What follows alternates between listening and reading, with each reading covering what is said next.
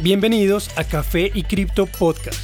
Actualizaciones periódicas del mundo de las criptomonedas en 5 minutos.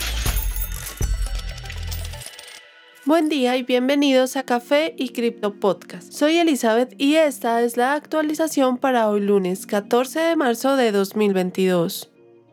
En cuanto a precios, en los últimos días, con volúmenes muy bajos de transacciones, Bitcoin cae hasta el nivel de 37 mil dólares, donde se ha soportado exitosamente desde finales de enero. Si no logra mantenerse por encima, su próximo potencial nivel sería a 35 mil dólares.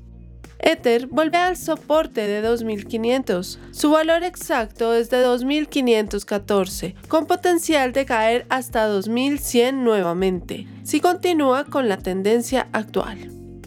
BNB se mueve lateralmente en días recientes, manteniéndose por encima de 360 dólares. Sin embargo, su comportamiento actual sugiere una mayor caída, que probablemente lo llevaría al nivel de 320. XRP también muestra poca variación, con un precio actual de 0.75 dólares y un próximo soporte a 0.65 aproximadamente. Cardano continúa cayendo levemente, mostrando poco volumen de transacciones. Su precio actual es de 0.78, último potencial soporte antes de volver a 0.4 dólares. Entre las demás criptomonedas del top 10 destaca Luna, que pierde gran parte de sus recientes ganancias al volver a 0.86 dólares. En noticias. Minutas de la última reunión del gabinete del Ministerio de Finanzas tailandés revelaron planes por parte del gobierno para aumentar el crecimiento del mercado cripto en el país en lo que es ahora una cadena de políticas pro cripto mundialmente. El gobierno de Tailandia ha decidido aprobar medidas de reducciones para transar activos digitales, además de crear excepciones de impuestos para fundar startups. Según comentó el ministro de Finanzas, Arcon Termitaya Paisi, esto permitirá a los inversionistas nacionales transar activos digitales en una bolsa tailandesa de confianza, pues estará bajo supervisiones de la Comisión Nacional de otras agencias gubernamentales, permitiendo a Tailandia tener una futura infraestructura de pagos lista para la economía digital. El trading de criptomonedas está creciendo a una velocidad impresionante en Tailandia. Las cuentas registradas en bolsas cripto estaban creciendo casi 30% mes a mes el pasado septiembre, mucho más alto que el mercado de acciones. Las nuevas políticas de impuestos correrán desde el 1 de abril de 2022 hasta finales de 2023. La posición actual del país representa un gran cambio respecto a sus políticas en el verano de 2021. En este momento, la Comisión de Valores y Bolsas decidió prohibir algunas cripto además de los NFTs. Tailandia, la segunda economía más grande del sudeste asiático, tiene aproximadamente 10 veces la cantidad de cuentas activas en bolsas que Estados Unidos. Según la comisión, el volumen de transacciones creció 6 600% entre noviembre de 2020 y abril de 2021.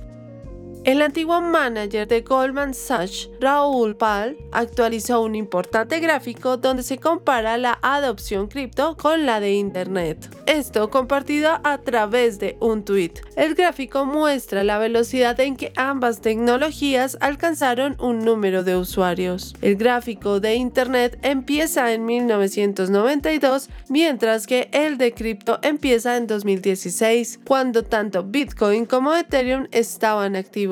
Ambas tecnologías alcanzaron 5 millones de usuarios en esas fechas. Según el gráfico, a Crypto solo le tomó 6 años incrementar sus niveles de adopción hasta 295 millones de usuarios, durante el mismo periodo que el Internet vio menos de la mitad de crecimiento, la cual llegó a 119 millones de usuarios en 1998. Según PAL, cripto creció 137% en este periodo, contra un 76% del Internet. 2021 fue el punto de cambio para la adopción de activos digitales, probablemente impulsado por la pandemia del COVID-19. PAL dijo. 2021 fue un año de crecimiento acelerado. Como siempre digo, esta es la adopción de una tecnología más rápida en la historia de la humanidad. Adicionalmente, él proyectó que para diciembre de 2025 los activos digitales tendrán 1.200 millones de usuarios, lo cual podría subir a 2.5 billones si se asume la velocidad de crecimiento del Internet.